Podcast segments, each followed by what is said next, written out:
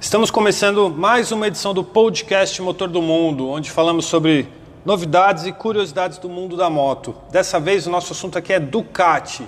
E para falar sobre isso, nada melhor do que Diego Borg, CEO da Ducati do Brasil.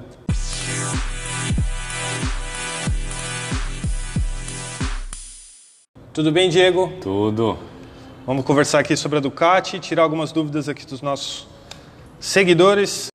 Começando pelo mercado, como que está hoje a situação da Ducati no mercado brasileiro de motos? Queria que você falasse um pouquinho sobre isso, você que tem acesso aos números e tudo mais. Bom, é, a gente está num momento muito feliz da marca no Brasil, principalmente a gente avaliar a evolução da marca nos últimos anos.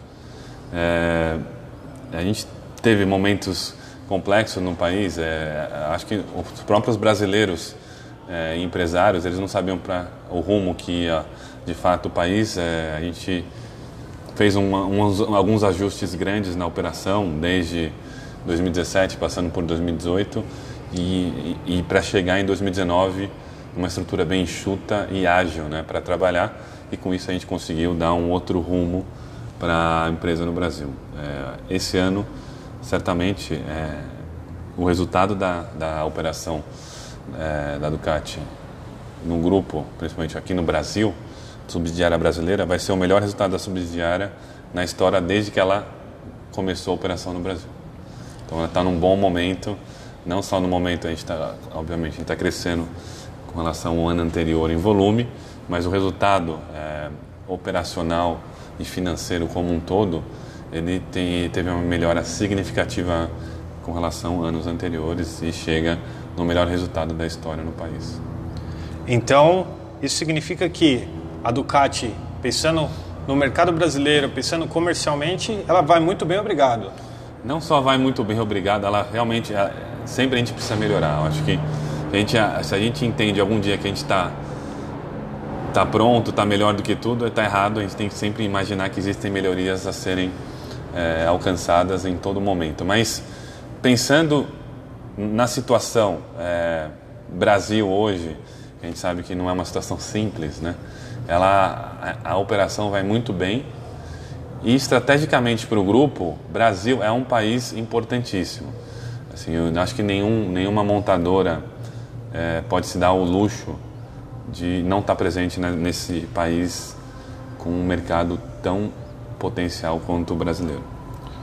Bacana. É, a Ducati hoje ela tem cerca de 11 motos, tirando todas as versões de cada moto, ela tem 11 motos. Qual é a moto mais importante da marca hoje? Hoje, assim, é muito mais do que uma moto só. A família Multistrada é a família mais importante é, com relação à nossa operação no Brasil, principalmente porque a gente percebe uma movimentação entre segmentos no, na alta cilindrada, que é o pessoal cada vez mais buscando os motocicletas Big Trail por vários motivos, tanto tecnologia quanto conforto, quanto versatilidade, é, para realmente fazer a utilização ou no dia a dia ou no, no, momento de entretenimento, de final de semana, mas essa, essa movimentação para Big Trail tem sido cada vez mais frequente e no, na, na realidade do CAT, Big Trail é a família multistrada desde a 950 até passando pela 1260S até chegar na Mustrada Enduro. Show. É, eu queria saber uma coisa. Entre as motos, você falou da Multistrada, que eu concordo, porque a pessoa pode fazer um bate-volta e ir até o Atacama e voltar, e ele vai estar muito bem servido com essas motos. Eu já andei e só elogios, né? Não tem nem o que falar. Mas eu queria saber sobre a linha Scrambler que é uma linha que a Ducati veio muito forte em 2014, quando foi apresentada ao mundo. E eu queria saber, é, alguns modelos foram lançados lá fora, até uma derivação trail, que era aquela Desert Sled, se eu não estou equivocado do nome, que muita gente pirou aqui no Brasil e essa moto não veio. E eu queria saber de você qual é a, a, o status, qual é a, a situação da família Scrambler em relação ao Brasil. Não, a Scrambler, é, por si só, já é uma marca que combina com né, o estilo do brasileiro. Né? Tanto é que teve uma releitura da motocicleta criada é, no meados do século passado, e foi, é foi o que você comentou, foi relançado em 2014 e esse relançamento, é, parte do, do, do, programa de relançamento da marca foi filmado no Brasil na época, então o Brasil, sem dúvida, combina com o produto. Não só combina com o produto, que você disse, existem várias versões fora do país, da Scrambler, Desert Sled, sem dúvida nenhuma, é um produto dele, mas não só Desert Sled, como Café Racer, como alguns outros produtos, né, principalmente a Icon, que é o principal produto do, da marca, e também a motorização diferenciada. Né? A gente sabe que globalmente são quatro motor, três motorizações, né? desculpa, tem a motorização 400 cilindradas, a 800 e a 1100. Né? Para o Brasil, a gente só tem um produto de uma cilindrada, a 800 é, Icon, aqui no Brasil, que a gente fez uma versão tropicalizada, chamando de Scrambler Custom, que é o que a gente tem em linha hoje. Né? Mas falando da, da família Scrambler, a gente vai ter um relançamento da família Scrambler aqui no Brasil, né, no provavelmente final do primeiro trimestre do ano que vem, para de fato dar uma vida nova para essa marca tão importante dentro da Ducati. E novidades vão vir por aí, quem sabe versões diferenciadas da, da versão Icon tradicional. Legal, legal. É, bastante gente gosta das, das Scrambler da Ducati, eu sou um deles, e então vamos aguardar essas novidades aí para 2020. Agora, ainda falando sobre Ducati, sobre os fãs, o que, que a Ducati está fazendo hoje de ação para quem é um cliente Ducati e para quem é um fã da marca que quer se tornar um cliente da Ducati? Quais são as ações que a Ducati está trabalhando hoje no Brasil? Bom, no, o, que a gente já vem falando bastante desde o ano passado, que a gente ia virar cada vez mais a chave para as nossas plataformas de experiência e ações de experiência, particularmente falando, a gente lançou esse ano oficialmente, a gente fez o pré-lançamento no final do ano passado, mas a gente lançou a plataforma do Quiet Riding Experience esse ano, né, é, fazendo três etapas é, de safety, né, que é aprimoramento de pilotagem, alguns exercícios de reciclagem de pilotagem e, e vamos concluir as três racetracks até o final do ano, agora com a última uh, etapa dia 8 de dezembro no Velocitar em Mogi, Mogi das Cruzes e completando as seis etapas no ano. A gente pretende é, evoluir bastante né, nessa plataforma DRE. A plataforma DRE ela não se limita só é, no curso uh, Safety, né, que, que a gente vai mudar o nome para o ano que vem, mas além disso o Racetrack tem outras modalidades do DRE, como o Dream Tour, tem o Enduro, tem algumas outras modalidades específicas que a gente vai trazer também, provavelmente ou para o ano que vem ou para os anos próximos. Então a gente está bem, bem otimista com o futuro da plataforma de experiência aqui na, no país. Além disso, a gente vem aprimorando o nosso relacionamento, principalmente com a comunidade, né, através do clube é, dos Ducatistas, o DOC, e além do clube também, via concessionário, a gente incentiva bastante passeios e atividades, é, ou semanalmente, ou a cada 15 dias, com toda a nossa rede de concessionários. Então, isso dá a oportunidade de todo mundo ter não só acesso aos produtos, mas também ter o entretenimento e experimentação que a gente sempre prega dentro do nosso ecossistema do CAT. Perfeito. O... É legal falar para quem está ouvindo que a empresa que cuida, que ministra esse, esses cursos de pilotagem da Ducati é a Motors Company, que é uma empresa aí mais do que capacitada para fazer isso, gerenciada pelo Leandro Mello, que é um amigo nosso. Então, se você não fez o curso de pilotagem, aliás, vou te fazer essa pergunta. Para fazer o curso de pilotagem da Ducati, ele é só o cliente Ducati ou tem a opção de alugar uma moto? Muito pelo contrário. A gente fez a formatação é, muito similar com a formatação internacional, que é uma formatação que permite você, sem ter nada, fazer o curso. Só com a habilidade de pilotagem você fazer o curso. Então, na, na inscrição do, né, do, do FII para fazer o curso, ele inclui moto, inclui os pneus, inclui combustível, inclui todo o resto é, do equipamento em si para você fazer a, a pilotagem né, no circuito que a gente que a gente homologa, a gente tem não só em São Paulo como fora de São Paulo, mas é todo o pacote incluído, exceto a, a roupa de pilotagem que existe a possibilidade de alugar à parte. Legal. Então, você não precisa ter nada, nem roupa, você pode alugar roupa, alugar moto e se divertir à beça no circuito que a gente escolheu para fazer o, o curso. Perfeito. Então, se o cara é fã da marca, é uma oportunidade aí dele ter um grande test ride, de melhorar sua pilotagem, né, de ter uma experiência ali com instrutores super capacitados e andar nas motos da Ducati e com toda a estrutura possível para ter um, um dia... A experiência dos sonhos. É, um dia memorável, né? Exatamente. Legal, legal.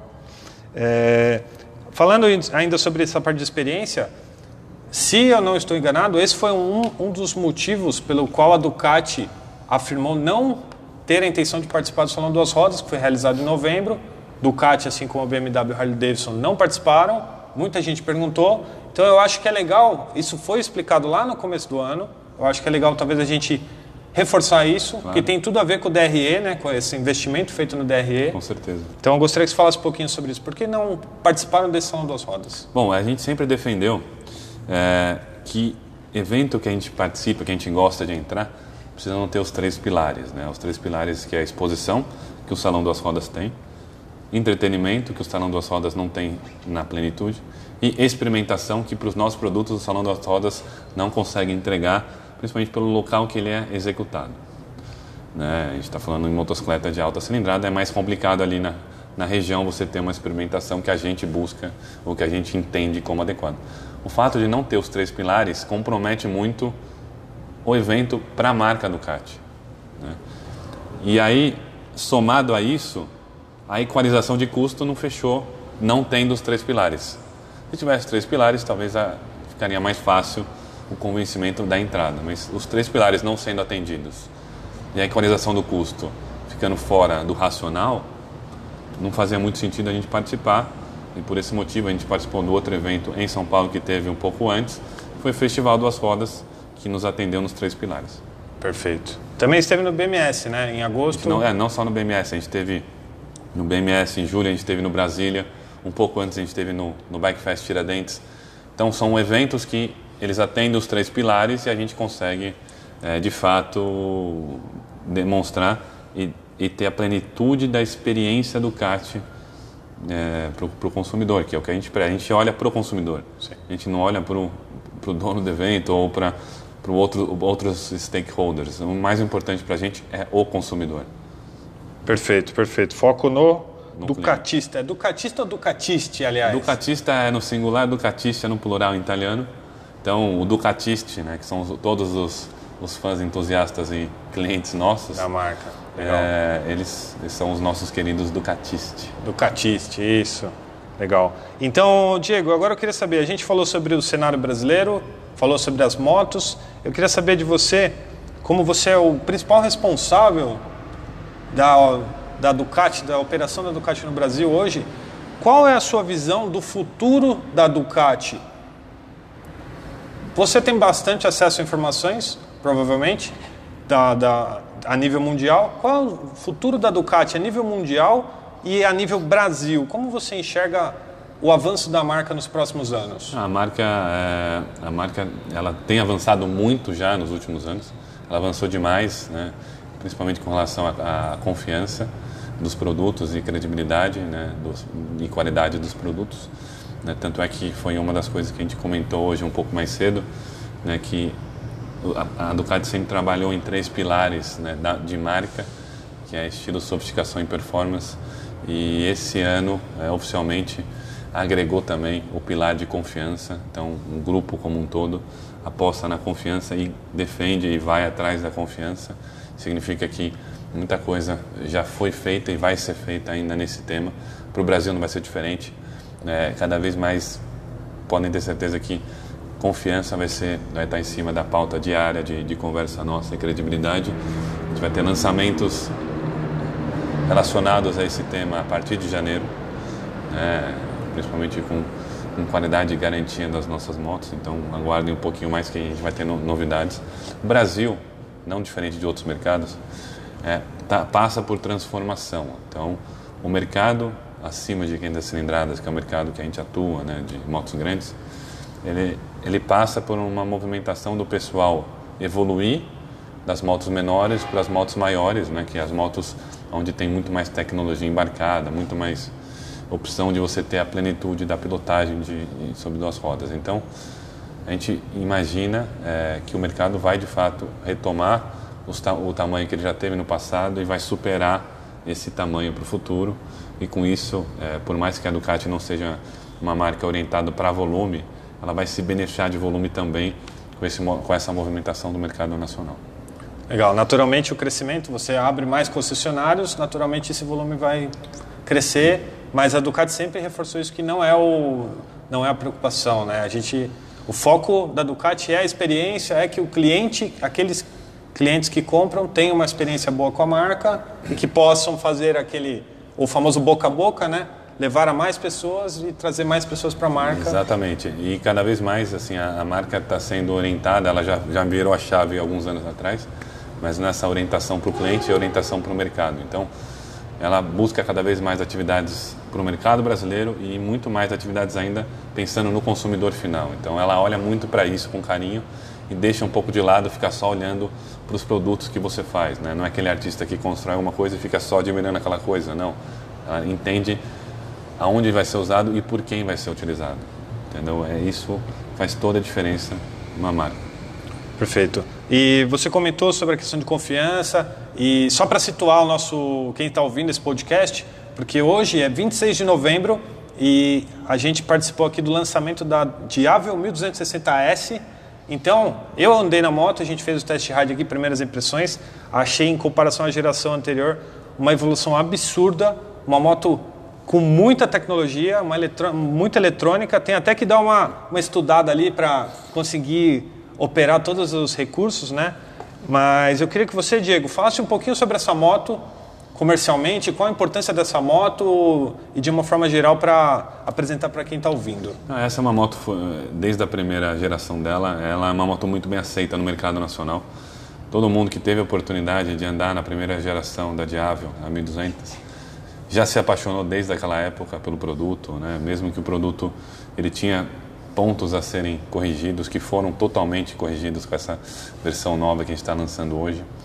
É, é um produto que o, o, consumidor brasileiro se apaixonou, tanto é que dentro do nosso portfólio de produto ele sempre representa um número razoável, né? desde o do lançamento que a gente fez no país né? em 2013 e 2014 né? desse produto, né? na chegada da Ducati no Brasil, até mais recente, sempre que a gente teve algum retrofit ou facelift da, da do produto, é, ele sempre chamou muita atenção do, do, consumidor. Né? Todas as versões que a gente teve do produto no Brasil, a gente nunca teve muito problema de vender. Obviamente, a gente não é uma marca de volume, então a gente não vai né, trazer é, um número infinito de produto, mas os produtos que a gente tem no Brasil, eles acabam rapidamente, porque o cliente, de fato, ele valoriza, ele, ele enxerga muito valor nesse produto. Né? E não é diferente para a Diablo 1260S, que fizeram, a gente fez uma pré-venda teoricamente silenciosa, né, concessionário a concessionário com a sua carteira de cliente. E o primeiro lote já foi pré-vendido inteiro. Então, o sucesso já está garantido também para esse produto. Sim, um sucesso de venda e um sucesso de moto, né? Porque eu andei, eu posso falar tranquilamente sensacional, aqui. produto sensacional. Tive um gente... dia espetacular aqui. E o, é, e o, e o, o custo-benefício e o valor que você adquirem nesse produto, a gente enxerga que está totalmente acertado. É, então a gente convida a partir de amanhã nas concessionárias, o produto já vai estar tá lá na maior parte da rede do Brasil. E confiram pessoalmente, né? confiram ao, vivo e a cores o produto. Está sensacional. Agende o test ride no concessionário e saia com um sorriso de orelha igual, igual estou hoje aqui, né? Aqui o podcast não dá para ver, mas sou suspeito para falar. Mas Aproveitando que você falou de concessionários, hoje, novembro, fim de novembro de 2019, quantas concessionárias tem abertas no Brasil? Hoje a gente tem 11.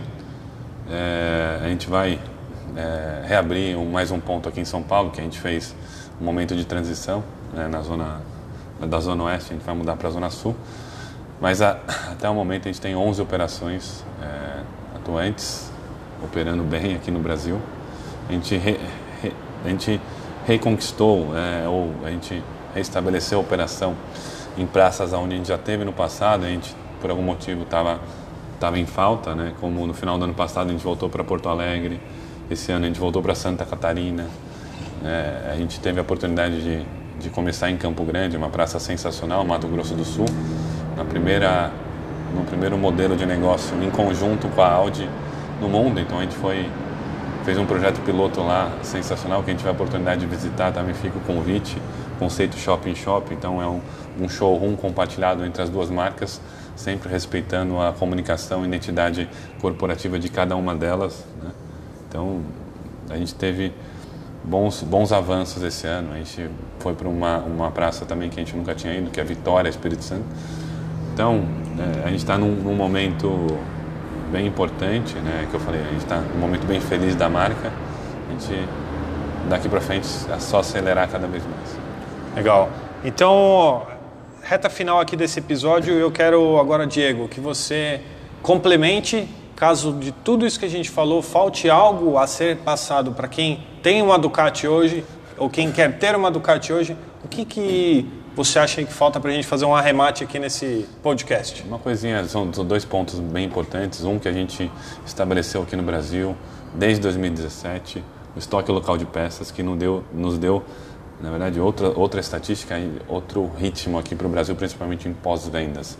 Né? A gente, se for para pensar antes da gente estabelecer o estoque local, é, a gente quase não atendia ninguém à pronta entrega. A gente dependia quase 100% ou 90% de itens e componentes vindo da Itália. Então imagina o consumidor né, tendo algum problema com uma motocicleta, parando na oficina, esperando a Itália disponibilizar a peça, depois esperando a alfândega liberar a importação o caos que não era, né, principalmente na operação e na cabeça do cliente. Depois que a gente conseguiu fazer essa mudança significativa na nossa operação aqui no Brasil, os nossos índices de primeiro atendimento alcançam hoje 92%, mais ou menos. Então, a cada, a cada pedido, mais de nove, é, a cada 10 peças que você pede, mais de nove chegam imediatamente, já estão no nosso estoque local. É, então, a gente está trabalhando para tentar melhorar ainda mais esse índice. Mas o que, o que acontece hoje é que, de fato, a gente já tem uma melhora significativa com relação ao passado. A gente atacou bastante. Eu acho que o pós-vendas é o coração de todo mundo e não é diferente na Ducati. Pensando no cliente, a gente investe cada vez mais no pós-vendas e mais investimentos, como eu já disse já no, na nossa conversa um pouco mais cedo, virão por aí também.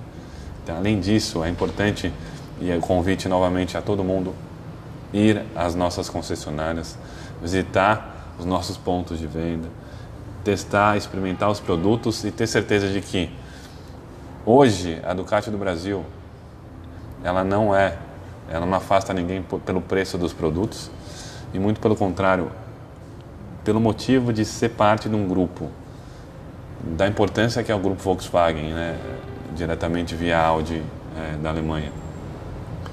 A gente tem a oportunidade de ter acesso a produtos financeiros via Banco Volkswagen que outras montadoras não teriam. Então, Hoje a gente tem condições de financiamentos únicas para a aquisição de nossos produtos que viabilizam quase qualquer motociclista é, que tenha a vontade, seja um fã, entusiasta ou atual cliente nosso, a vir para o nosso mundo e, e ter a certeza que vai ser um mundo onde ele vai ser mais feliz em duas rodas, sem dúvida nenhuma. Legal. Diego, é, muito obrigado por disponibilizar o tempo aí para falar com a gente. Acredito aqui que quem gosta da Ducati teve aqui uma aula, né, praticamente, sobre a marca, sobre a situação da marca, sobre o que está por vir. E vamos torcer. A gente gosta de moto, gosta de Ducati, gosta de se divertir. Então fica aqui o meu muito obrigado a você, Diego, a Ducati. Então, pessoal, se você ouviu até aqui, muito obrigado. Finalizo aqui mais um podcast Motor do Mundo. Eu sou Marcelo Barros. Aqui comigo Diego Borg. E é isso aí. Grazie mille, pessoal. Obrigado. Valeu, galera. Tchau.